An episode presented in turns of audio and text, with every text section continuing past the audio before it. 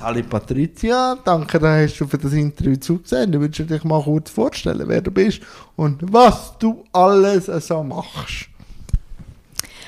Ja, danke vielmals für die Einladung.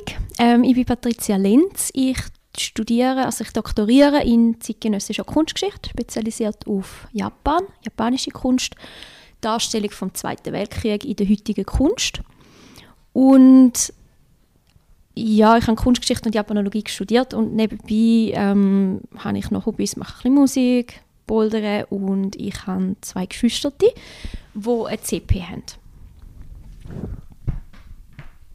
Wann ist für dich das Land Japan zuerst mal am Horizont erschienen und Faszination ausgelöst? Gibt es da einen Wendepunkt oder einen Anfang? Ja, es gibt einen Anfang. Ich habe als Jugendliche Mangas gelesen und habe dort relativ früh ein Manga, der so ein historisch war, wo es um die Öffnung von Japan gegangen ist, 1850, 1860 so. Und ich habe das wahnsinnig spannend gefunden, wie ein Land ähm, sich eigentlich recht stark abgeschottet hat und dann innerhalb von kürzester Zeit öffnet am Westen oder am Ausland gegenüber und sehr viele neue Konzepte importiert und die ganze, ähm, die ganze Institutionen, der ganze Staatsapparat, alles umbaut und sehr zielgerichtet auch umbaut. Und das hat mich fasziniert, weil so gleichzeitig ganz viele Sachen zusammenkommen und dann verhandelt werden. Und das ist so mein Ausgangspunkt gewesen, um dann mich genauer mit Japan zu beschäftigen. Nach dem Ausgangspunkt, wie bist du nachher weitergegangen? Also das muss ja zuerst mal Neugier geweckt haben und dann aber, dass du wirklich hast, ich will Japan in mein Kunst Studium einbeziehen. Wie ist denn das weitergegangen? Also ich habe ein Nebenfach gebraucht. Ich gewusst, ich will Kunstgeschichte studieren und ich habe ein Nebenfach gebraucht, weil man das nicht als Vollstudium hätte können machen Und dann hat meine Studienberaterin gefunden, ja, wenn sie sich so für Japan interessieren, wieso nehmen sie nicht ähm, Japanologie? So, dann hat sie gedacht, wow. ja eh. Super. Genau, und dann ist das so gewesen, also ich dann noch ein bisschen meine Eltern davon überzeugen, weil ich zwei Sachen studiert habe, die beide nicht so wirtschaftsorientiert sind und auch, wo, wo nicht eine klare Berufsbeschreibung ähm, dann am Schluss rausschaut. Ähm, ich hätte das nie hinterfragen lassen. Nein, ich habe mich schon immer für so Sachen interessiert, die nicht direkt Geld geben. Schau ein Statement. und ja, und dann habe ich so angefangen. Es war eigentlich immer mein Nebenfach am Anfang. Okay. Und Kunstgeschichte war mein Fokus. Gewesen. Was hat dich denn fasziniert in der Kunstgeschichte? Mal Japan abgekoppelt. Am Anfang bin ich wirklich so zuerst äh, so Renaissance und auch mittelalterliche Kunst hat mich sehr interessiert. Und dann hat es einen Professor bei uns, also einen Gastprofessor, der hat äh, islamische Kunstgeschichte gemacht. Und okay. dann habe ich gemerkt, dass mich außereuropäische Kunst auch sehr interessiert. Ich habe auch noch ein bisschen ostasiatische Kunst dazu angeschaut und habe dann, als ich den Bachelor abgeschlossen habe, habe ich gemerkt, ich möchte noch mehr wissen über das. Und dann haben sie einen neuen Studiengang gemacht an der Uni, wo ähm, globale Kunstgeschichte oder Kunstgeschichte im globalen Kontext äh, geheißen hat, oder den gibt es eigentlich immer noch. Und dort schaut man das Ganze dann mehr so nicht eurozentristisch an und schaut auch an, was haben andere Länder für Kunstdefinitionen und andere Kulturen für Kunst und wie ist das teilweise problematisch, dass der Westen bestimmt, was ist gute Kunst und was nicht. Und wieso sind alle anderen dann einfach äh, nachgemachte Picassos oder ermalt wie ein Manet oder so. Ähm, Warum kommt der Reflex? Ja, das ist das ist ein sehr grosses Fass, das ich hier aufmache. Ja, du, Zeit. ähm, ich glaube, also nein, ich glaube nicht. Der Westen ist in dem Sinne das Maß von allen Dingen oder hat sich zu dem gemacht. Einerseits durch die Wirtschaft, durch die mhm. Kolonialisierung von anderen Ländern. Und der Kunstbegriff, wie wir heute den haben, vor allem im Westen, aber auch außerhalb vom Westen, ist westlich. Und das hat sich dann so also, wie verteilt. Also denken, oder? Man, ja. geht sich irgendwo annähern an dem, was man kennt. Ja, oder es gibt äh, sehr konkrete Beispiele, zum Beispiel ähm, gerade Indien ist so ein Paradebeispiel, oder wenn man es jetzt auf Japan bezieht. Ähm, es hat japanische Malerei gegeben, das war hauptsächlich ähm, entweder Tuschemalerei gewesen, oder mit, äh, mit äh, so ähm, Farbpigment, aber nicht ölbasiert, auf Papier. Ja. Und zum Beispiel auf Papier malen im Westen ist nicht klassische Malerei, sondern das ist Zeichnen. Und das ist nicht eine von den drei grossen, also die drei grossen sind Malerei, Architektur und Skulptur. Okay. Und beim Skulptur ist es auch nicht Holz, sondern Marmor. Nur Marmor. Und das hat es in Japan nicht gegeben. Nein. Oder? Oder dann hast du Keramikkunst. Und das ist Kunsthandwerk nach streng westlichen Kriterien. Und das sind dann so, das sind so Kategorien. Und zum Beispiel in Japan hat man den Kunstbegriff importiert aus dem Westen und hat gesagt, okay, weil sie haben keine gehabt zwischen Kunst, Handwerk, aber auch wenn man einen Teller, einen Gebrauchsgegenstand herstellt. Das ist alles eigentlich in, ins Gleiche hineingeflossen. Und das hat man dann importiert und heutzutage tut man das auflösen oder auch die, die Abwertung vom Kunsthandwerk sozusagen. Und tut den Kunstbegriff, den streng definierte, auflösen und, und anschauen, wer das denn sagt, was jetzt gute Kunst ist und wer nicht. Ja, das ist ja immer wieder die Frage, wo fängt Kunst an und wo hört sie auf, oder? Natürlich, ja. Das ist immer wieder die Frage. Ähm, was ist so für dich das grösste Aha-Erlebnis in der Kunstgeschichte? Ist es genau der Aspekt, den wir vorhin miteinander diskutiert haben, jetzt, wo du ausgeführt hast, oder hat es ein anderes grosses Aha-Erlebnis gegeben? Ja, es sind, glaube ich, die hierarchischen Ja. Strukturen, die der Welt zugrunde liegen. Und ich jetzt halt, weil ich Kunstgeschichte studiert habe, ähm, in der Japanologie ist das weniger angesprochen worden. Aber in der Kunstgeschichte, vor allem eben in dem Masterstudiengang, haben wir sehr viel Theorie auch gelesen. Und gerade so eins, ich glaube, es war Homi Baba, gewesen, wo es um ähm, so auch Kolonialisierung geht und wie aber die Kolonialisierung ja auch etwas mit dem, dem wo kolonialisiert macht, weil er ja immer unter dem Druck steht, sich auch gegen die Für- abzugrenzen, die sich ihm ja immer mehr angleichen, sozusagen. Ja, ja ich sehe es. Ich sehe es. Das, ähm, auch so ein bisschen die psychologischen Abhängigkeiten und, und die Sachen, die haben mich sehr fasziniert. Die faszinieren mich immer noch sehr. Also der Austausch zwischen Kulturen, wenn es nicht auf gleicher Ebene passiert. Es passiert nie auf gleicher Ebene, das ist utopisch. Ja, es hat immer irgendwo einen Aspekt drin, der dominierend ist, oder? Ja, wirtschaftlich oder, oder auch andere Aspekte. Ähm, Was ist denn jetzt mit dem ganzen Background-Wissen, das ja du dir jetzt angeeignet hast, Kunst für dich?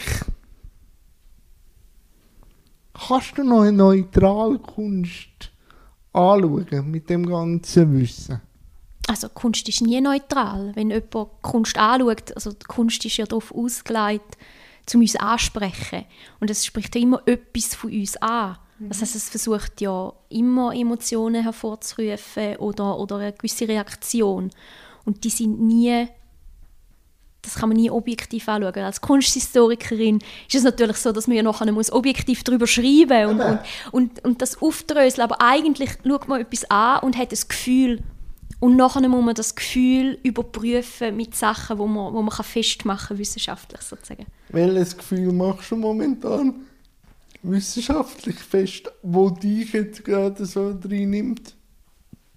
Ja, ich bin jetzt momentan ja an meiner DIS ähm, und schaue dort Collagen an, wo ein japanischer Künstler ähm, den Kaiser als also Kaiserfotografie verwendet hat und mit ganz vielen verschiedenen anderen ähm, Bildelementen kombiniert hat.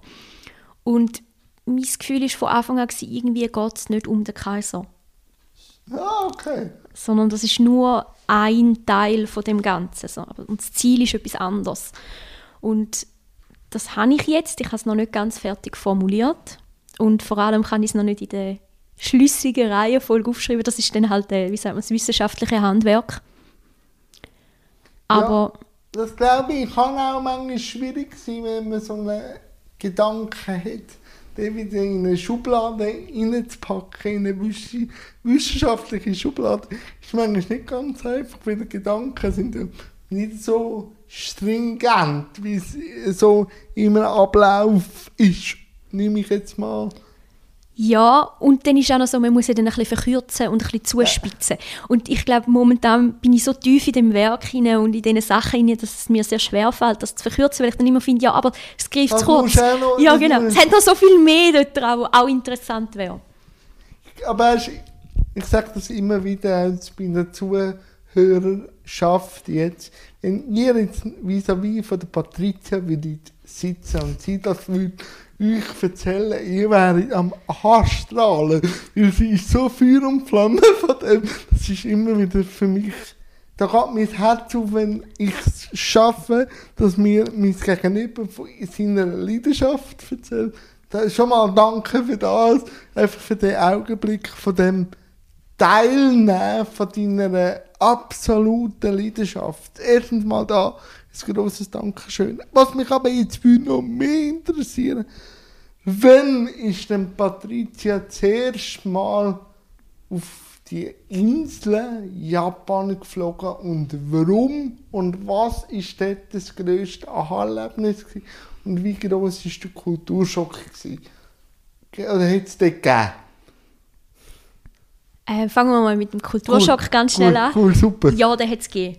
Ah, Aber okay. vor allem auch beim Retour kommen.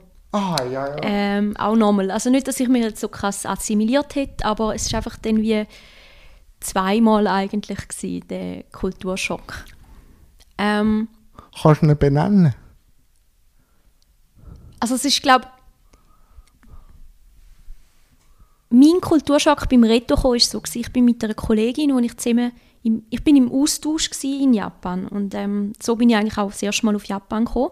Ich, kann, ähm, ich mache manchmal Sachen in meinem Leben, die nicht so genau durchgedacht sind, wo ich einfach finde, ha, das wäre noch les, aber das komme ich ja eh nicht über oder das wird eh nicht passieren, aber man kann es ja mal probieren. Und ich denke dann nicht dann- Und plötzlich muss man auf Japan fliegen für ein Jahr.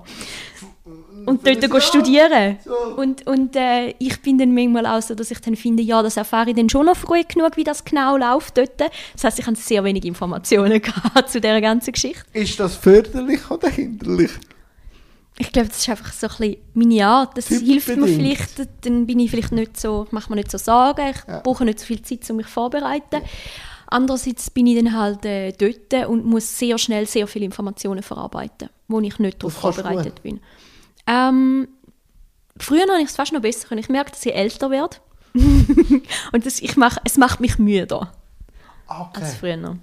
Das, äh, aber das kann ich gut und das ist auch das, was ich sehr spannend finde, denn ähm, wenn man so an einem neuen Ort ist, sich die Sachen anzuschauen und dann ich habe dann als Tagebuch geführt und Ah, mir okay. einfach Sachen, die mir aufgefallen sind, aufgeschrieben. Magst du dich noch an gewisse Sachen erinnern, die du aufgeschrieben hast, die so prägend waren? Mm, Es sind glaube vor allem so ein bürokratische Sachen gewesen, auch am Anfang, weil es einfach so halt, man ist Ausländer. Und ich bin nie groß also als Touristin im Ausland gewesen, aber sonst nicht als Kind oder als Jugendliche. Und dann in Japan, wo man auch noch visuell Ausländer ist oder Ausländerin ist. Und ich glaube, das ist als Europäerin ist das, oder als Schweizerin auch, ist das eine ganz äh, prägende Erfahrung gewesen, in einem Land zu sein, wo man diskriminiert wird, vom Aussehen her. Das ist man sich als weiße Person nicht gewöhnt. Ja, im, im europäischen Setting, oder? Genau, also da, wo ich aufgewachsen bin, Ja. so, das ist mir noch nie passiert. Und es ist auch nicht negative Diskriminierung gewesen, oder nicht Sondern immer. es- Ja, kann mir das vorstellen. Es ist einfach, weil, weil man anders ist. Und man kann nichts dagegen machen. Man sieht, es wird immer wahrgenommen. Und das ist, also da rede ich jetzt äh, jeder Person of Color, ähm, die findet so, hä, logisch, ja. Ja, aber ist ja mal cool. Als, Also, ich als, ja. Ich finde es schön, dass du das auch auftust und uns teilhaben lässt. das ist glaube schon, das ist auch mit der Zeit dann ist es so ein bisschen sehr nervig geworden. Ich bin dann auch gegen das Okay. Ende von dem Jahr in Japan bin ich ähm, extrem angenervt von dem ganzen Land. Also ich habe gefunden, sie reden einem immer drin, sie bevormunden einem, sie haben, also es hat überall so äh, an der Wand und so als Plakat, wo drauf steht, irgendwie, oder beim Lift zum Beispiel, bei der Lifttüre, wo dann aufgeht, Vorsicht, nicht die Handy kluppen bitte. Und bei der Rolltreppe steht, ähm, äh, man soll sofort weiterlaufen und man soll sich am Handlauf festheben. Und es steht, äh, man darf nicht mit Stöckelschuhen draufstehen, weil man dann könnte in diesen Rillen stecken bleiben. Und das sind alles so Sachen, die doch einfach mein Problem sind, wenn es mal passiert. und ich mich dann einfach wirklich bevormundet gefühlt habe, wie so ein kleines Kind, habe ich dann umgeböckelt und gefunden, ich mache das jetzt, weil es steht nie, dass ich es nicht darf machen. Bist du ein bisschen rebellisch geworden? Ja, genau. So ein bisschen. Und dann habe ich auch gemerkt, es ist glaube Zeit, dass ich wieder gang.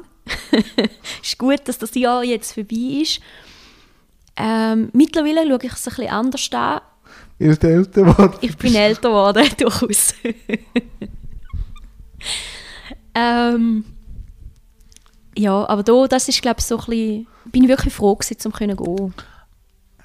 Ich möchte da kurz reinhaken, wie reagiert das japanische Volk, wenn Patricia umgeböckelt hat?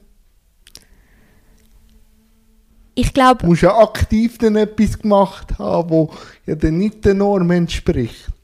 ähm, das Problem ist, das ist dann wieder so ein bisschen der latente Rassismus in Japan, Okay. wo dann sie das wie erwartet, dass ich mich dann Ah, eben benehme. also sie haben eigentlich damit gerechnet, dass Ja. irgendeine Revolution für dich auslöst. Ja, die Revolution oder einfach, Für dass ich selber, also weißt dass ich es vielleicht auch mache, weil ich es nicht besser weiß. Aha. Oder weil es mich nicht kümmert, dass es sie stört. Oder dass man das nicht so macht. Ähm, und nicht, dass es eine aktive Re Rebellion Ah, ist. okay, ich sehe den Punkt. Ja, Sie haben, sie, sie haben so sie haben so lange darauf gewartet, bis es dann passiert, weil sie davon ausgehen, dass es passiert. Ja. Ähm, das sind dann so kleine Sachen gewesen, aber ähm, mir ist, also ich habe dann dort schon, ich muss halt dazu sagen, ähm, ich bin im Osaka gewesen, Ja. äh, ein Jahr lang und dort ist der Campus von der, der Universität ist außerhalb von der Stadt, eigentlich wirklich im äußersten nördlichen Zipfel und man musste etwa eine Stunde müssen Zug fahren, bis man im Stadtzentrum war. Also man war wirklich ein bisschen am Schuss. Gewesen. Und hinten dran hat die Stadt aufgehört. Also hinten hat es nicht mal mehr eine Straße gehabt. Es war einfach Wald. Gewesen. Es hat auch so Schilder gehabt, Vorsicht Wildschwein, aber ich habe nie eins gesehen. Ähm, und dort da ist auch wirklich so gewesen, wenn dann manchmal ins Dorf oder in, in, einfach so in, de, in, das, äh, in die Aglo dort gegangen bist, weil du etwas hast kaufen, dann bist du auch mal in einen, in einen Coop oder so etwas gegangen. Ähm, dann hat es Kinder gegeben, die haben dann mit dem Finger auf dich gezeigt und gesagt, «Ah, schau mal, eine Ausländerin. Ähm, und die Mutter hat dann gesagt, Psst.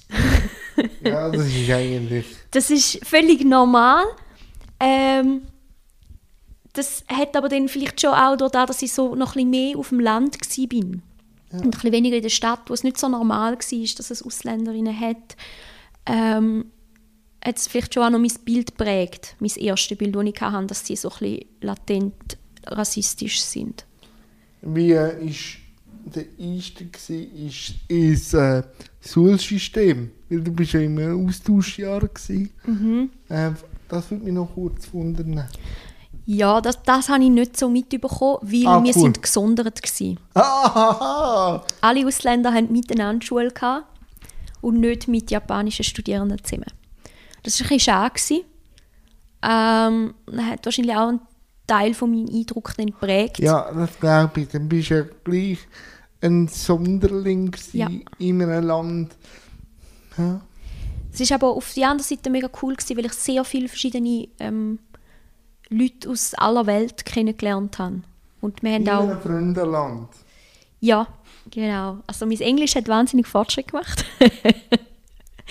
und äh, wir hatten auch so Unterricht gehabt, wo wir haben können, ähm, zum Beispiel Politikunterricht, wo wir dann geschaut haben, wie funktioniert etwas in Japan. Und dann haben wir aufs nächste Mal müssen nachschauen, wie es bei unseren eigenen Ländern funktioniert. Und das dann vergleichen im Unterricht. Und dort habe ich sehr viel gelernt, einfach über verschiedene Systeme und verschiedene Gesellschaften. Und Also hast du eigentlich die, Jap also die Schweiz in Japan fast noch ein bisschen besser kennengelernt, weil dich aktiver mit der Schweiz auseinandersetzen in einem anderen Kontext. Ja, das ist so, das sagt man auch so, also wenn man ähm, Japanologie oder irgendetwas anderes studiert, dass man gleichzeitig immer auch sein eigenes Land kennenlernt, weil man muss immer lernen, mit was dass man es dann vergleicht Ja. oder, oder Und woher dann das man die kommt. Schubladen, oder? Wo vergleicht man die zwei Schubladen, wo hat es Ähnlichkeiten oder eben aktiv nicht? Oder umgekehrt auch, ähm, wieso stört mich etwas an Japan zum Beispiel? Was hat dich angefangen stören an der Schweiz, wo du in Japan warst?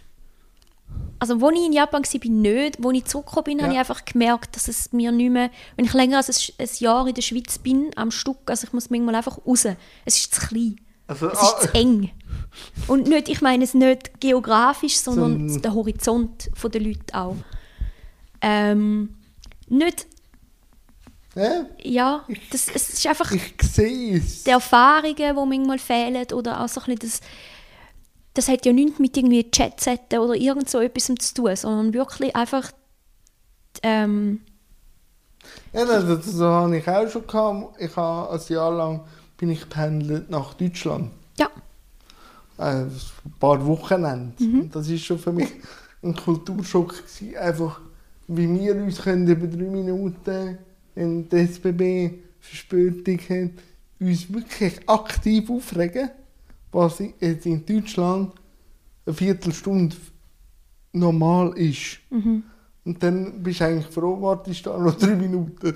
So, also weißt du, ich sehe schon den Punkt, vielleicht, was könntest du damit meinen? ja, es ist aber auch so kulturelle Erfahrung oder ganz allgemeine Erfahrung, dass halt, wenn du, wenn du so weit weg, wenn du neben bist, in einer Komfort, außerhalb von deiner Komfortzone, in einem Land, wo du nicht kennst oder so, Bist du das machst du gern? halt- Ähm, nein. Ich glaube, niemand ist gern komplett außerhalb von seiner Komfortzone. Es ist aber so, dass es auch sehr, dass es dich sehr weit, viel weiterbringt und dass man auch so ein bisschen ähm, lernt oder Instrument hat, wie man mit dem kann umgehen und dann merkt man, dass man mit dem gut kann umgehen und dass man das kann bewältigen und das nimmt auch die Angst davor, sie wieder zu verlieren, das nächste Mal, die Komfortzone. Ja, das sind halt einfach breiter. Ja, Also sie Ja. er, erweitern sich automatisch, wenn man sie halt dehnt. Ja, ja. Und Ja. Aber jetzt sind wir dort, du bist das erste Mal in Japan gewesen, bist froh gewesen, bist wieder heimgekommen. Wann hat es das zweite Mal dich das Fernweh gepackt, wieder auf Japan? Und warum? ja, das irgendwie bin ich dann, ist eine andere Kollegin von mir im Austausch dort gewesen. und dann bin ich sie besuchen und habe auch noch, ich habe eine japanische Kollegin und eine Familie, also nicht eine japanische Familie, sondern eine Familie, wo ich befreundet bin damit und ihre Nachbarn sozusagen. Und ich bin dann bei denen zwei Wochen etwa, und habe dann im Gästezimmer können schlafen und ein bisschen ihren Alltag mitmachen. Und das ist für mich eine wahnsinnig schöne Erfahrung gewesen. Also Nicht mehr so abgesondert als äh, ausländische Schülerinnen, sondern du bist aktiver am Alltag dabei gewesen. Genau. Und dort habe ich auch können, die sind wirklich, die sind, sie sind glaube ich nicht typisch japanisch, die Familie, wo ich dort bin. Sie sind sehr, sehr offen. Sie können gerne reisen, auch ins Ausland. Und ähm, sehr unkompliziert. Ich bin dann dort auch nicht Gästin, sondern ich bin dort ein Teil von der Familie. Das heißt, ich tue selber abwaschen und Ah, ich cool. darf einmal kochen oder ich darf selber in die Küche. Wie das ja manchmal, also in der Schweiz ist es ja ähnlich, wenn man eben Gast ist, dann wird man bedient. Und dort ist dann einfach, man ist einfach auch dort gewesen und, und hat Sachen mitgemacht oder man ist mal selbstständig etwas machen. Und ich habe wirklich eine sehr gute Beziehung dann aufgebaut mit ihnen ähm, und bin sie immer mal wieder besuchen. Und sehe sie, ja, und sie sind auch mal zu Europa noch gewesen und haben sie dann auch da gesehen, also sie sind in Europa reisen und haben dann auch, sind auch in der Schweiz gewesen. Ja, in die Schweiz müssen sie ja sowieso kommen.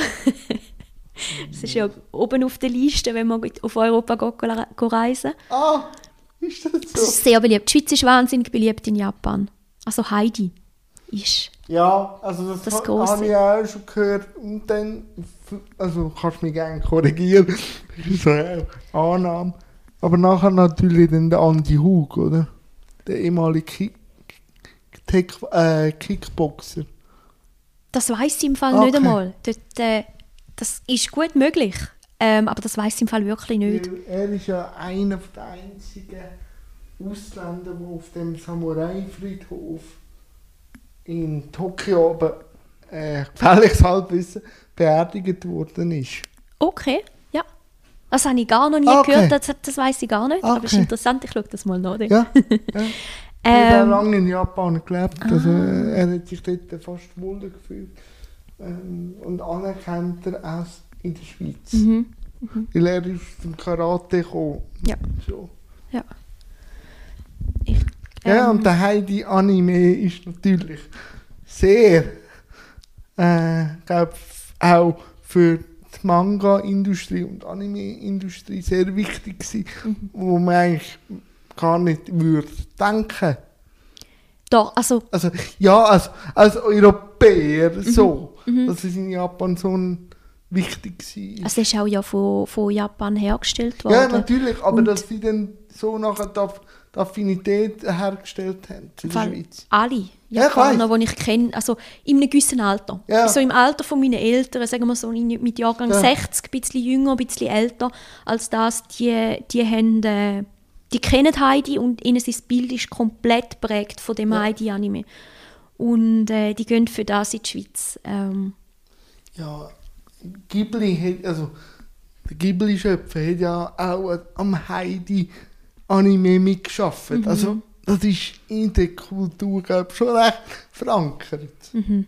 Und es ist halt, es, es, ja, es hat ein gewisses romantisches Bild äh, bedient. Ja, ja. Ähm, und, und das ist so ein bisschen das Bild, das sie von der Schweiz immer noch haben, auch zum Teil.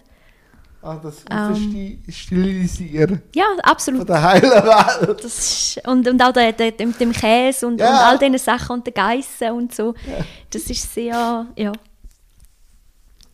Aber wenn hat wirklich für dich einfach den Ärmel reinnehmen, dass du wirklich sagst, ich tue einen Teil von meinem Leben mich dem Land auch zu widmen. Also aus dem Studium raus natürlich und so, aber wenn hast du schon wirklich gemerkt, das lässt mich nicht mehr los und das wird ein Teil von meinem Leben bleiben? Ja, ich wollte eigentlich wirklich wollen meine zwei Fächer verbinden. Okay, also wirklich, wirklich.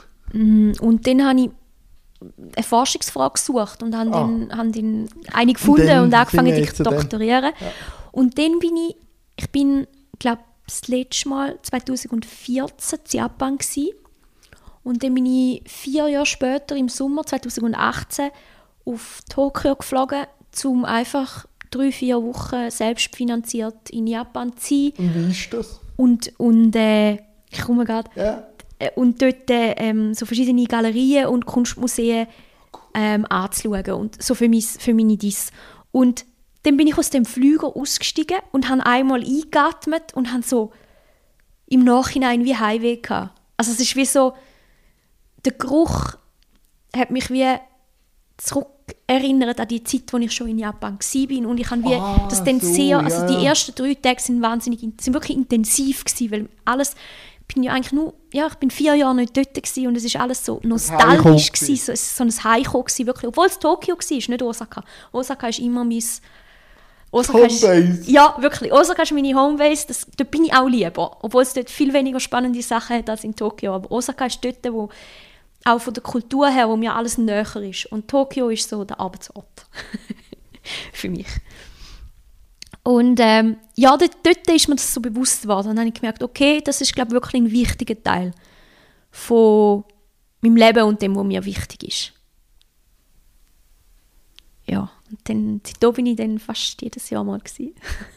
Und wie ist das, wenn man sich selber finanziert in Japan? Also dort habe ich einfach in der Schweiz geschafft und dann habe ich gespart gehabt, dann habe ich vier Wochen Ferien Ah, gemacht okay. und bin dann so gegangen, weil sonst bräuchte ich ein Arbeitsvisum und das wird dann kompliziert. weil ich bin ja nicht aus einem asiatischen Staat, ich bin ja aus einem europäischen Land. Ähm, und in Europa, ich glaube, man vergisst es mit dem Schengen-Abkommen ein bisschen, wie unglaublich einfach so Sachen sind. Weil wenn man es nicht hat, das Schengen, ähm, kann man nicht einfach in ein anderes Land und dort arbeiten, sondern da musst du zuerst einen Arbeitgeber haben und der muss dir dann das Visum ähm, sponsoren und nur so kommst du überhaupt ein längerfristiges Visum über und das dann auch kannst arbeiten und so. Also es ist nicht ganz so einfach. Erzähl mir mal den Unterschied zwischen Osaka und Tokio. Äh, es gibt da glaube ich einen einfachen Vergleich. Ähm, Tokio ist Zürich und Osaka ist mehr so irgendwo im Tessin.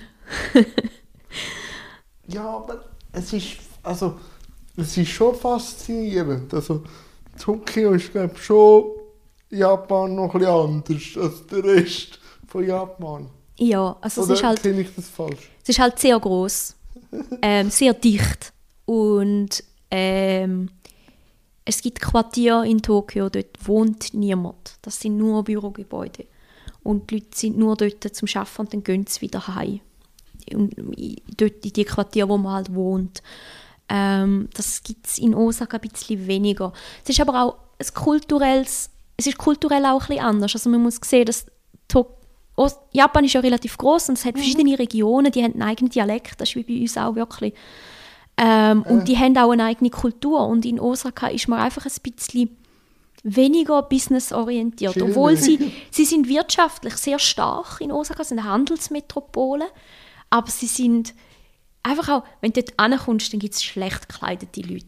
Es gibt Leute, die haben, es gibt viele Leute mit Leopardenprint-Leggings und Geil. äh, zwei verschiedene farbige Jeans an und einfach so ein bisschen, es ist so ein bisschen, manchmal auch einfach ein bisschen trashig. Und Und, so, magst und in Tokio ist es sehr viel so, dass, ja, das mag ich eh haben, weil Tokio ist wirklich so das, immer so das Business-Schick vom Style her. Und das ist dann bei den Frauen auch oft so ein bisschen, so ein bisschen, ähm, ein bisschen Rüscheli und so die Blüsli und das Flüssende und in beige stehen und hellblau und so. Und das ist einfach nicht meins. Ähm, ja, ich glaube, das, das ist so visuell, wie du es merkst. Und, und von der Art her in Osaka kann es sein, dass einfach mal ein älterer Herr neben dich anhockt und einfach mit dir schwätzen. Einfach, weil es ihn interessiert. Und in Tokio sind es halt schon ein bisschen mehr In. Und, ja, und, und ähm, du hast ja eben vor zwei Wochen mit dem, mit dem Patrick Rohr geredet. Ja. Und er hat gesagt, äh, meine, meine Rücksicht am anderen Seite tut man sich auch ein bisschen mehr ignorieren. Ist Und- das so? Und das ist schon ein bisschen so. Also, es ist, man blendet die vielen Leute auch einfach aus. Und, Man wird dann eigentlich betriebsblind. Also man geht davon aus, dass die sind Leute, darum nimmt man sie vielleicht auch nicht mehr so wahr. ja, ja. Und man hilft aber auch niemandem, wenn jetzt jemand ein Problem hat. Sondern man schaut einfach so ein bisschen zu. Und Ja. ich glaube, das ist in Osaka schon auch. Aber ich habe das Gefühl, dort ist noch ein bisschen... Sicher. Habe ich schon das Gefühl, ja. Aber es ist auch persönlich, gell? Ja, nein, nein, das ist so. Aber du, du sprichst mir jetzt gerade etwas an. Du hast ja dann das Interview gelesen mit dem Patrick Rohr Genau. auf dem Hinweg. Und dort hat es einen grossen Teil über Japan. Mhm. Und das Erste, was mir erzählt hast, war, ich habe dann da schon noch auch, ein, also nicht eine andere Meinung, aber ich, einen Zusatz und so für Feuer frei, dass wir deine Sicht auch noch auf das Thema haben, wo jetzt du vielleicht Bezug nimmst auf das Interview. Ja, also er hat dort ja auch noch zum Arbeiten geredet und, und wie Japaner so sehr mit Hingabe etwas machen. Und das stimmt, das sehe ich auch, gerade so eben auch beim Einpacken von Sachen und so, aber ich, gleichzeitig habe ich auch das Gefühl, ist der Fokus, bei uns ist der Fokus oft so ein bisschen mehr, also in der Schweiz meine ich, so ein bisschen auf der Effizienz und auf der Produktivität und bei ihnen ist es mehr so aufs zeigen, dass man dort ist und dass man sich Mühe gibt. Das ist sehr wichtig, dass man sich Mühe gibt. Dass Ja. man bemüht wirkt. Und es ist eigentlich fast gleich, Wirkt. wie es, es ist fast gleich, was das Endresultat ist. Aber die Wirkung zählt. Man muss zeigen, dass man Einsatz gezeigt hat. Ja, ich sehe es. Ja. Und ich würde jetzt das eher noch ein bisschen kritisieren, weil es frisst da extrem viel Zeit. Und es gibt so eine ritualisierte Art, von wie du schaffst und lässt nicht sehr viel individualistische Arbeitshaltungen sozusagen zu. Und es hilft auch nicht, dass das Resultat dann schlussendlich besser wäre. Sondern, Sondern es ist dann einfach- Mhm. einfach. Aber der Weg dran könnte ein bisschen spektakulärer wirken. Oder einfach ein bisschen auf die Einzelperson abgestimmt, Ja, oder? ja. Wenn jemand ist halt ein bisschen schneller, jemand ist ein bisschen langsamer. So ein bisschen so. Oder unterschiedliche Sachen. Ähm, ja, und, und er hat viel so auf den Buddhismus bezogen und ich kenne mich nicht so aus wie mit dem Buddhismus. Ähm, ich habe schon das Gefühl, dass, dass es, das ist auch etwas, was ich sehr schätze an Japan, ähm, dass es religionsfreier ist oder die Religion in Japan ist ja nicht nur Buddhismus, sondern auch eine Art Naturreligion, die sie haben, Shinto. Und klar gibt es dort so gewisse ähm, organisierte Teile vom Shinto, aber vieles davon ist einfach sehr unorganisiert, unstrukturiert, also so ein bisschen unübersichtlich auch. Es gibt ganz viele verschiedene Götter, alles kann beseelt werden. Es Ja, ist ein bisschen individuell und nicht so prägend wie jetzt äh, in Europa. Also, natürlich ist es auch immer ein bisschen im Umbruch mit der jungen Generation in Europa, aber wenn wir ganz ehrlich sind, ist die Religion gleich noch ein wichtiger Teil, vor allem in Zentraleuropa, wo vielleicht, so wie du erzählst, Japan, jedes für sich irgendwo durch praktiziert nicht so groß aufhängt, wie jetzt vielleicht wir in Zentraleuropa.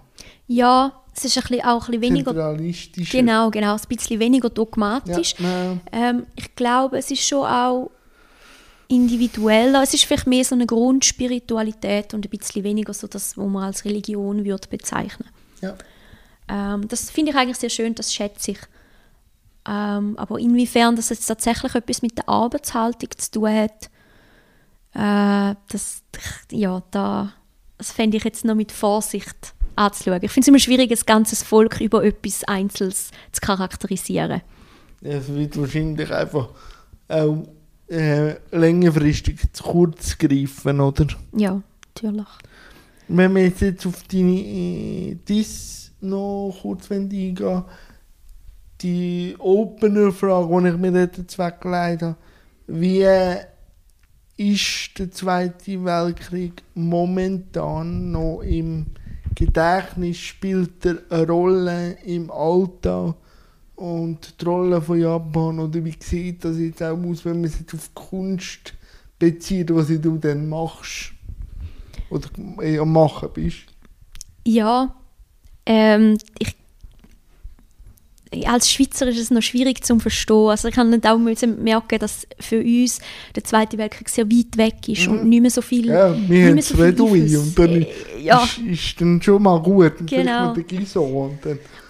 Und für, für den, also man muss sich das vorstellen, in Japan ist es halt, Japan ist in dem Sinn wie Deutschland Ja. auf der anderen Seite vom, in dem Krieg gestanden und die haben noch, Deutschland hat, Deutschland ist wirklich äh, groß oder wirklich sehr beeindruckend, wie sie den Zweiten Weltkrieg aufgearbeitet haben, ähm, wie sie sich mit dem auseinandergesetzt haben und dann auch aufgrund von dem versucht haben, wieder ein eigenes äh, Staatsverständnis und einen gewissen Stolz auch wieder aufzubauen. Und in Japan ist es ein bisschen mehr unter, unter den Teppich gekehrt worden. Und durch da gibt es noch viel mehr, es gibt keine klare Narrative, wie, dass man sich, wo man sich darauf geeinigt hat, wie es war, wie die Einordnung von dem auch soll sein. Ähm, es ist ja auch nie zum Beispiel geklärt worden, oder äh, zumindest nicht zu Lebzeiten vom Kaiser, vom, vom Kriegskaiser, was seine Rolle war in dem Krieg. Das ist jetzt zum Beispiel ein Beispiel, wo dann halt Ja. immer noch weiter gestritten wird, Ja. bis heute. Und, dann wahrscheinlich auch in der Kunst irgendwo durch verarbeitet wird oder sich angenöchert wird. oder? Genau. Und äh, es gibt so alljährliche, ähm, wie sagen wir, Me Memorialfeiern Mhm. vom Zweiten Weltkrieg. Die sind immer im August. Und das ist wirklich im August, eigentlich der ganze August, kommt im Fernsehen fast nichts anderes als so historische Dokumentationen über den Zweiten Weltkrieg und alles, was damit zu tun hat. Ja, Ähm, es ist ja dann dann- auch am am Ende August ist ja für sie etwas Schwerwiegendes passiert, oder? Wenn man Äh, es geschichtlich anschaut. Ist Anfangs August, gewesen, oder? 5. Fünfte, nicht Fünfte und 24. siebte. Ist, ah, okay, Ich meine und siebte. 24 ist, aber... Ich meine, die Ja, Atombomben ja, Abwürfe das... sind okay, anfangs. Anfang, gewesen. ja, aber, aber August spielt eine wichtige Rolle. Genau, und dann äh, sind im August ist auch noch das Totengedenken, so wie bei uns Allerheiligen, Ja, aller äh, Seelen, so ja. etwas, ist auch noch im August. Ähm, und das spielt dann natürlich ganz fest Ja. zusammen, weil Kriegstote, Tote allgemein, ähm, plus noch das Ende vom Ja. Krieg und, und der Atombombenabwurf, ähm, das sind dann sehr, das ist ein sehr intensiver Monat, glaube ich, so für Kriegserinnerungen. Und in den letzten 30 Jahren sind das mittlerweile schon, schon fast 40 Jahre, ähm, hat es auch immer mehr so, ich nenne sie ähm, nationalistische Aktivisten oder rechtsnationale das Aktivisten. gibt's. Das habe ich auch schon eine Dokumentation gesehen, wo übelst ist. Das ist wirklich ganz übel. Ähm, und die sind sehr laut. Sie sind sehr wenig, aber sie Aber sind sie sehr sind, laut. das ist ja dann immer aus dieser Strömung. Sie sind Gott sei Dank noch wenig je nach Land, aber sie sind immer sehr laut Ja. und sehr Platz einnehmend. ja, und sie sind auch wahnsinnig gut organisiert. Ja, das muss man lassen. Das muss man lassen, ja, das können sie wirklich. Ähm, und durch das behalten sie es auch wach. Hm. Mm, Und es gibt auch in der Regierung gewisse, äh, so der, der, der Abe, also der, Ja, wo, ja, wo der, letztens äh, ermordet ähm, worden ist. Ja. Er ist äh, auch eher ein Verfechter von sehr konservativen und Ja. so ein bisschen geschichtsrevisionistisch. Also er wird wie gewisse Sachen behauptet er einfach, dass die nie stattgefunden ja, haben. Dann sind wir dann- bei der AfD, wo sage der Zweite Weltkrieg war ein Flügelschiss. Also, so in Nein. es ist so, es hat Parallelen, ja. ja. Und äh, die sind schon auch in der Regierung da. Und die, äh, gerade so bei zum Beispiel Geschichtsbüchern für die Schulen und so offizielle Sachen, ist das dann gerade auch für Kultur manchmal sehr schwierig. Ähm, weil du ja auch immer auf äh, Subventionen oder, Ja, oder Beiträge ja. vom Staat angewiesen bist. Und wenn das dann inhaltlich abhängig, abhängig gemacht wird, dann wird das dann so, in geht das in die Richtung von einer Zensur. Ja, ja, ja. Es ist jetzt nicht so, ich möchte nicht sagen, dass sie Zensur wirklich haben, weil für das ist es zu wenig zielgerichtet. Es sind immer so einzelne Individuen, die in gewissen Positionen etwas Ja, Wenn entscheiden. du eine Entscheidungsgewalt hast und dann noch eine Prägung hast, wie du etwas siehst, kannst du nicht objektiv entscheiden. genau. Als Entscheidungsträgerin. Ja, das ist so das, wobei man bei Japan getrost von Trägern kann reden Es sind nicht so viele Frauen in der Politik oder in äh, Mm, wichtigen ja. Positionen. Äh, ich glaube, das ist ein wichtiger Aspekt auch von meiner Diss, ähm, von den Künstlern, die sich mit äh, Kriegserinnerungen auseinandersetzen, ist ähm, das Risiko von der Zensur oder das Risiko auch von, ähm, dass man halt nicht unterstützt wird in seinem Projekt. Ähm, eigentlich relativ hoch. Die haben alle so ein bisschen Strategien gefunden, wie sie um das herum arbeiten. Mehr mit Zivilgesellschaft oder mit ausländischen Institutionen oder so ein bisschen. Ja, aber du hast jetzt ja sehr den politischen Teil. Wie sieht denn Kunst das Thema Zweiter Weltkrieg? Und wird das dort eher aufgeschafft, was vielleicht gesellschaftspolitisch nicht so kann passieren oder in eine andere Richtung tangiert? Also das Schöne an der Kunst ist ja, dass man etwas kann anschauen oder behandeln, ohne dass man muss eine abschließende Antwort geben Man kann Nuancen lassen, man, kann, man muss nicht eine Antwort geben, man muss nicht eine Narrative, eine klare haben, sondern man kann sagen, hey, hast du schon mal über das nachgedacht? Ja.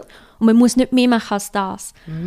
Und da gibt es ähm, gerade, also da hat es über die letzten Jahre viel gegeben, so die letzten vier Jahrzehnte eigentlich, so in den 80er hat das angefangen, wo 89 ist der Kriegskaiser gestorben.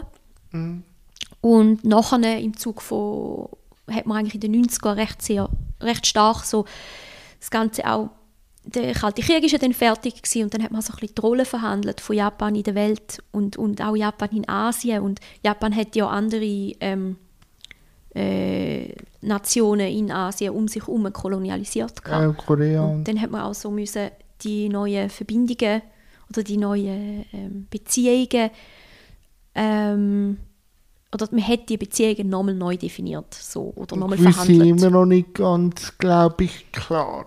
Sie sind viel noch nicht klar, aber viel ist es halt auch nicht so einfach. Ja, einfach ist, glaube ich, Zusammenleben nie, aber ähm, dort äh, zeigt sich es natürlich. Ja, und ich glaube, gleich wie es mit Asien verhandelt worden ist, ist auch ein bisschen in der Kunst vor allem das Verhältnis zu Amerika verhandelt worden. Weil, Dort, glaube ich, ist es recht. Also, dann kannst du mich korrigieren. eine Beziehung Amerika-Japan ist, glaube ich, eher schon am Verhandeln worden wieder der Konflikt im Zweiten Weltkrieg. Ja, der ist auch der angenehmere zum Verhandeln. Ja, man kann sagen, natürlich, weil man die Rollenbilder klar kann abstecken und, oder? und weil man auch kann sagen ihr habt uns im Fall zwei Ah, Atombomben angeworfen und ihr habt, äh, sind, wir sind okkupiert von euch, ihr habt unsere Verfassung geschrieben. Es ist äh, die Rolle, die man viel lieber will haben, die vom Opfer als die vom Täter, oder? ja, oder zum Teil mittäten, oder? Im Zweiten Weltkrieg. Ja, im Zweiten Weltkrieg ist Japan ganz klar in der Ja, Täterrolle. natürlich. Aber mit Deutschland zusammen. Ach so, das ist ja im Tandem irgendwo durch passiert. Oder aber auch wieder nicht. Das ist wieder spannend. Und wo man so her anschaut. Ja, ich glaube, ähm, der Zweite Weltkrieg muss man eigentlich gesondert vom Zweiten Weltkrieg in Europa anschauen. Ja, sondern es sind Den eigentlich Asien. zwei Weltkriege unterschiedlich passiert. Ja, ja, wirklich. Weil es sind ganz andere Akteure, zum Teil andere Ziele. Äh, Juden haben keine Rolle gespielt in Japan. Nein, das, Das ist ist mehr nicht- darum gegangen, alle anderen gegen uns. Ja, und das hat auch viel früher angefangen. Also ich rede jetzt in meiner Ja. Arbeit rede ich vom, vom Asien-Pazifik-Krieg. Ja. Und dort äh, definiere ich das eigentlich von 1931 bis 1945. Ja. Weil es einfach schon mit der Invasion von China angefangen hat. Ja. Der zweite. Und ich meine, äh, Taiwan ist von Japan erobert worden 1890. Ja. Also, Ich meine 1890. ja, dort, äh, Und, und, äh, und Korea ja dann auch äh, 1905, so um Daumen. Ähm, und das sind Vorläufer für den Gesamtkonflikt, der sich ja dann natürlich, das ist, in den grossen Zweiten Weltkrieg Mhm. transferiert. ja, ja. Aber die haben wie separat stattgefunden. Ich finde schon, ich habe das Gefühl, Deutschland und, und Japan haben eine Allianz gehabt, ja, aber die haben sich ja auch nicht gegenseitig bei irgendetwas so richtig unterstützen können auch. Die sind einfach geografisch zu weit weg gewesen. Ähm, ja, ich glaube, die kann man schon so ein bisschen getrennt anschauen. Jetzt, äh, um das Cluster Japan abzuschließen, das Kapitel, jetzt wo ja du viel in Japan bist und wirklich dich aktiv auch mit dem beschäftigt, was ist jetzt, wenn du angefangen wie du zu Japan gekommen bist, so eine Faszination, was ist Japan jetzt für dich? Das ist eine schwierige Frage. ähm, es ist so, es ist schon ein bisschen irgendwie eine zweite Heimat geworden und gleich nicht so ganz, weil so viel bin ich dann auch wieder nicht dort. Ähm, es ist immer klar, dass, dass die Basis ist immer die Schweiz für mich und ich auf die lange Zeit jetzt, wenn ich meine Zukunft mir so vorstelle, dann will ich auch in der Schweiz sein. Okay. Ja, weil mir gefällt das System in der Schweiz besser, das politische auch. Ähm, Hat Japan auch so ein Zweikammer-System? Ja, aber es also ist- ein Zwei-Parteien-System. sie haben nur eine. Mm, Das ist immer sehr, sehr inspirierend. Ja, es ist, Nicht. ja, es ist, äh, sie sind nicht ein undemokratisches Land, aber ich, ich, sie sind einfach, Demokratie, finde ich, in der Schweiz ist am besten. Ja, es ist halt das langsamste, aber ich glaube gleich am ausgearbeitetsten. Ja. Aber eben, man muss es geschichtlich anschauen, oder?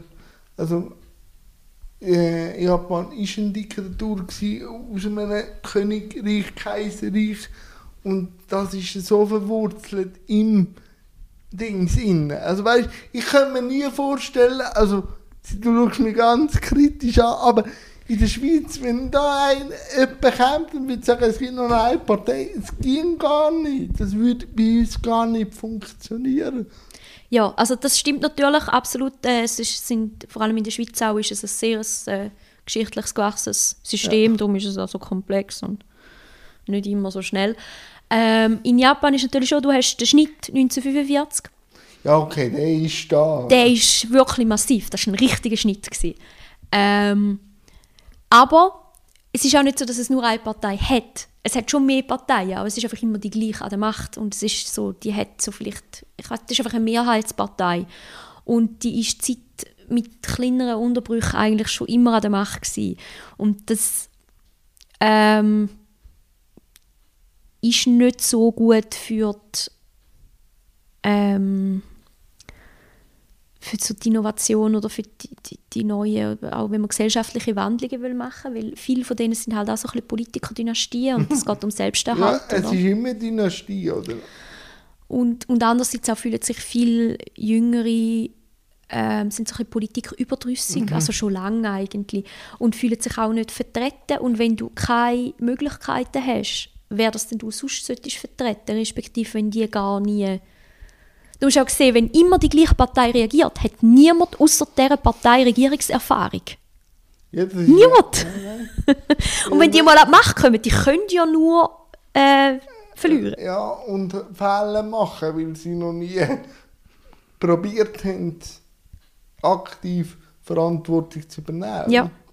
Und das ist so ein bisschen das, ähm, was ein bisschen schade ist und ein bisschen problematisch am, am japanischen System. Aber also das ist jetzt einfach einer von den Gründen, warum ja, sich nicht länger würde wollen in Japan leben. Ich habe das Gefühl, zwei Jahre, sage ich jetzt einfach mal so. Ich habe das Gefühl, das würde gehen. Ja, und also muss mich auch korrigieren, du bist schon mal die Frauenrolle in Japan ist natürlich auch nicht so einfach. Oder sehe ich das falsch? Mal. Ist mir das jetzt schon zweimal, schon im Vorgespräch, so durch die Blume punktiert und jetzt auch im Gespräch, rein auch von der Kunst und alles das schon gesagt, dass die Frauenrolle nicht existiert oder nicht so existiert, wie sie existieren könnte. Ja, also es ist... Oder under, underground vielleicht, aber... Sie ähm, ich glaube, es ist einfach noch eine recht patriarchalische äh, Gesellschaft. Immer noch. Es ist besser geworden. Die letzten zehn Jahre, also ich habe auch das Gefühl gehabt, dort, als ich 2018 das erste Mal wieder nach Japan gegangen bin, im Vergleich zu 2011, als ich das, erste Mal, das allererste Mal war, ähm, das war ein riesiger Gump und auch jetzt, also sie sind sehr viel inklusiver geworden, mir ist, sich, mir ist sich viel mehr bewusst, auch im Zug vom Olympischen Komitee hat es doch den Fall gegeben, wo der, der ja, der pervers. Also. Er hat einfach abschätzige Kommentare über Frauen gemacht und, und gesagt, die schwätzen zu viel, dann gehen die Sitzungen zu lang, darum brauchen wir die nicht. und das ist äh, wahrscheinlich nicht einmal so eine spezielle Aussage, nur hat das jemand halt aufgegriffen von den Journalisten und das dann publik gemacht und dann ist er dann mit einer Frau ersetzt worden.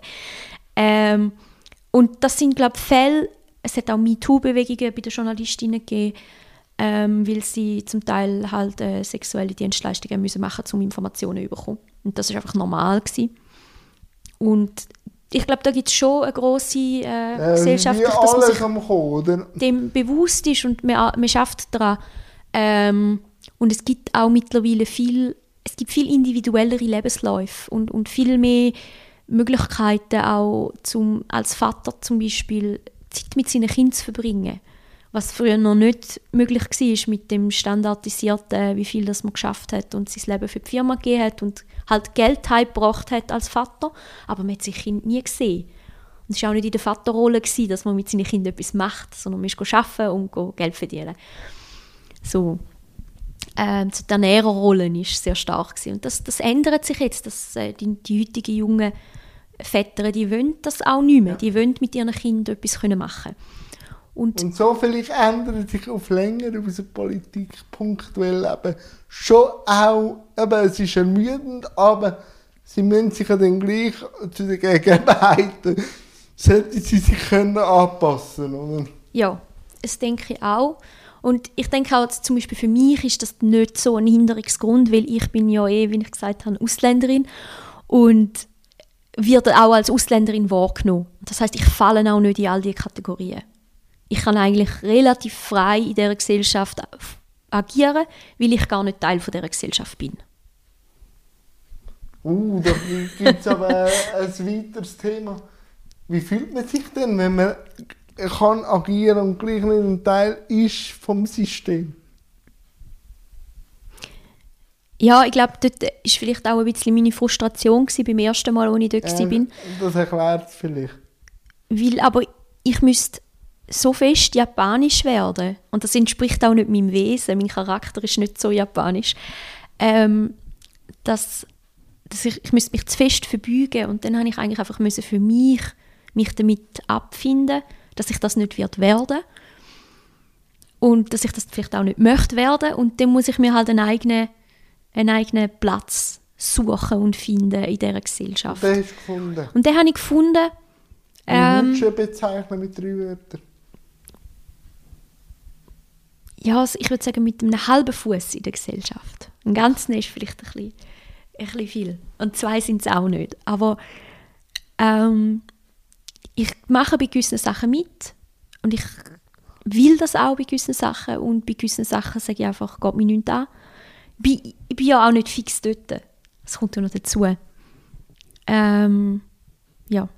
Auf was freust du dich ab dem April? Weil Ab Essen. dem April geht Patricia wieder auf Japan. Das Essen. Das Essen. Ja, das ist wirklich großartig. Also, Was, ich, was, was sollten wir essen, wenn jetzt ein Zuhörerin jetzt dir zulässt und jetzt eine Reise auf Japan geplant hat? alles. Ja, es ist, äh, ich habe ich habe eigentlich fast alles gern. Okay.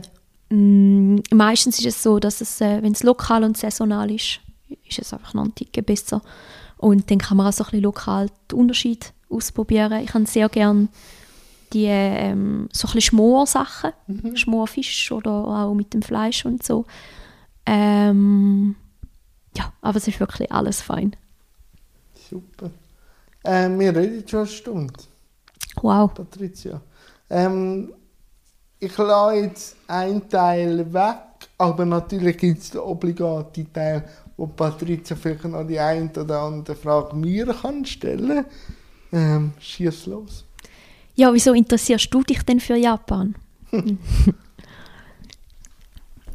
Mm, Das ist interessant. Das habe ich mich eben auch jetzt in dem Gespräch gefragt, warum ich so viel auch Laienwissen gleich schon habe, um mit dir eine Stunde lang über das Thema können, so zu reden. Wenn ich müsste sagen, wäre es auch momentan das einzige asiatische Land, wo mich für reizen, gut besuchen zu gehen. Ähm, vielleicht hat da auch ein grosser Teil, mein bester Freund, war drei Wochen in Japan, gewesen, Kyoto und Tokio. Ähm, und der hat mich auch ein mit dieser Kultur in Verbindung gebracht. Und eben, wie wir schon besprochen haben, wenn du ein Film-Nerd bist, wie ich von mir würde sagen, kommst du über den Kurosawa nicht weg. Und so, ich- was ich auch faszinierend finde, die, wo du auch angesprochen hast in unserem Gespräch, die, die Grundspiritualität, wo äh, Japan auch ausstrahlt. Also auch für einen Europäer jetzt wie mich, wo auch das Leben irgendwie, ähm, wie soll ich das sagen, unaufgeregt, aufgeregt und sehr lebenszentriert angeschaut wird. Also der ganze Zyklus. Vor allem jetzt vielleicht ländlich gesehen, aber jetzt vielleicht nicht städtisch gesehen, fasziniert mich ein bisschen. Sind, glaube ich, eine andere äh, Anschauung aufs Leben, wo mich glaube auch noch fasziniert. Darum glaube ich, und halt, ich bin in den 90ern geboren, die ganzen Animes und so, also weißt Looney Tunes, also amerikanische Trickfilme, sind natürlich schon auch am Kommen gewesen, aber so, ich bin mit Animes sozialisiert worden. Und das hat, glaube ich, auch noch einen grossen, grossen Anteil und das grösste Franchise, was es gibt, auch. Also Pokémon, das, hat, äh, das ist wie Harry Potter, das ist das hat Diane auch mitgeformt. So, Das ist, glaube ich, schon auch ein wichtiger Aspekt.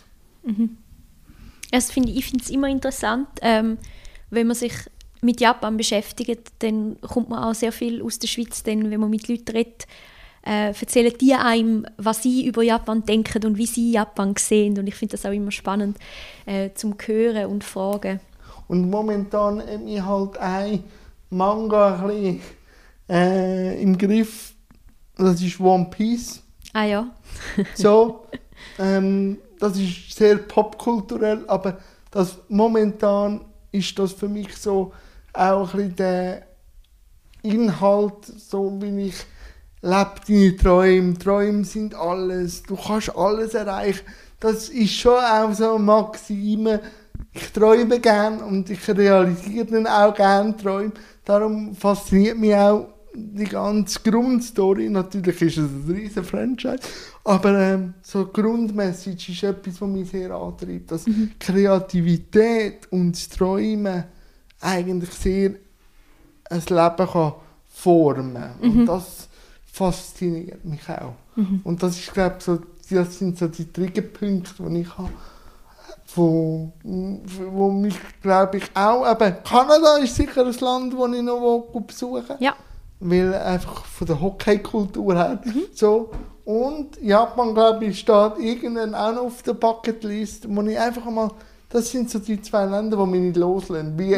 Irland auch nicht. Das sind so die, die Dreiklang von Kulturen, die ich in meinem Leben irgendwo einen Platz haben. Mhm. Wie sich der dann ausgestaltet, weiß ich nicht. Mhm. Darum würde es mich gleich noch wundern, ähm, wir haben das schon im Vorgespräch angesprochen, das Thema Behinderung und Japan. Durch Paralympics ist glaube ich einiges gegangen im 2020, 2021, aber äh, was gibt es da, wo du könntest noch erzählen? Wie barrierefrei ist Japan? Also ich glaube, infrastrukturmäßig ja. ist Japan relativ barrierefrei. Ja, äh, höre ich schon. Geistig und gesellschaftlich bin ich mir nicht so sicher. Dort ist halt das normative Sein, so das normative Verhalten vor allem, aber auch das normative Sein und, und, und gleich sein wie alle anderen, ähm, das ist mega wichtig. Das ist schon also in der nicht Schule. So auffallen. Ja, nicht auffallen. Unter keinen Umständen. Nicht zu gut und nicht schlecht sein. Einfach Mittelmaß. Gutes Mittelmaß. Ja. Das ist. Äh, ja, das tust du mit Behinderung halt. da, nein.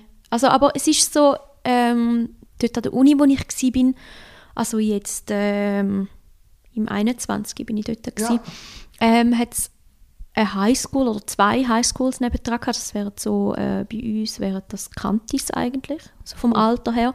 Und dort hat es äh, ein Mädchen im Rollstuhl, ähm, wo, wenn ich sie gesehen habe, hat sie eigentlich immer mit dem, mit dem Fuß ihres Handy bedient. Also ich weiß nicht, ja. wie, inwiefern mit den Armen sie etwas kann machen oder nicht. Und die ist dort in die Schule. Die hat die Uniform von dieser Schule. Also nehme ich an, dass sie dort in die Schule geht. Das habe ich doch sehr schön gefunden. Also mein, mein Wissen ist dann eigentlich so auf so punktuelle Momente beschränkt, wo ich, wo ich es sehe und dann denke, aha. Ja, was schön war, oder, wenn man jetzt die paralympische Struktur nimmt, ähm, Brasilien vor vier, also vor fünf Jahren oder mhm. sechs Jahren jetzt dann, nein, fünf Jahre, oder sieben, im 24, sieben Jahren jetzt, dort ist ein Paralympics wie hinten runtergefallen. Das, die mhm. Aufarbeitung mhm. gibt Und in äh, Japan jetzt dann wieder den Standard bekommen, wie es vor äh, elf oder sogar mehr Jahren in England hatte. Ähm, darum eben infrastrukturell habe ich auch gehört, weil ich auch durch den Paragraph mit den Parasportlerinnen zu tun hatte, sind sie recht auf Zack gewesen. Natürlich mit den ganzen Covid-Massnahmen, das ist weniger lustig gewesen, aber ich glaube, es ist recht gut organisiert gewesen. Ja, es ist halt auch äh, Japan ist es immer sehr wichtig, einen guten Eindruck auf den Westen zu machen und sie sind äh, unglaublich am, auch an der Meinung und so interessiert, wo der Westen. Das kann aber auch anstrengend sein. Das kann sehr anstrengend sein, vor allem auch für die Japaner.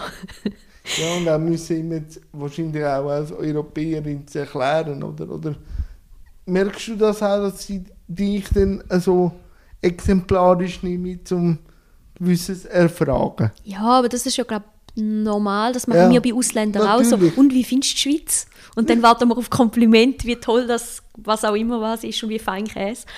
Ähm, und Jockey. Äh, aber ich glaube, in Japan hat es dann um, zum Teil einfach den positiven Effekt, dass sie gewisse Sachen sehr viel besser umsetzen, als das vielleicht andere Länder würden machen. Also gerade zum Beispiel Behindertenkonvention oder, oder jetzt bei den Olympischen Spielen auch die Gleichberechtigung. Es hat dann auch innerhalb von Japan ja. ähm, mal Zivilgesellschaften gegeben, die sich eingesetzt haben dafür, dass bei der Werbung auch die Paralympics beworben werden und cool. nicht nur die normalen Olympischen Spiele.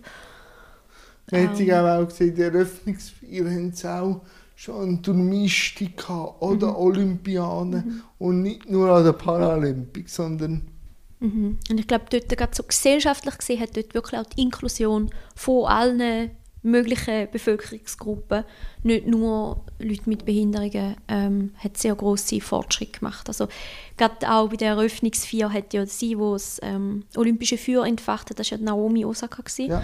und sie ist ja ähm, halb haitianisch und ja. halb japanisch und das ist ja, das ist ein, äh, wie sagt man, das war eines der symbolträchtigsten also, Bilder, die sie können ja, also, das war ah, so, ja. das grösste Statement, das sie gemacht haben an dieser olympischen Eröffnungsfeier. Dass sie das hat können, weil sie ist extrem angefindet worden in der Presse, weil sie zu wenig Japanisch kann. Sie ist ja keine richtige Japanerin und schwarz und so weiter. Also auch ja. übler Rassismus war dort. Gewesen. Und dass sie sie genommen haben für das, ist natürlich schon auch ein, Statement ein klares Statement gewesen. und eigentlich ein schönes Symbol. Wie viel das denn dahinter ist, werden wir noch herausfinden. Aber ja, aber, aber ich glaube manchmal, also das merke ich auch oft, wenn man dann alle wieder hinterfragt, macht man die Wirkung, die es einfach hat, wieder ein bisschen kleiner als ja. einfach, wenn man es mal stehen lassen würde.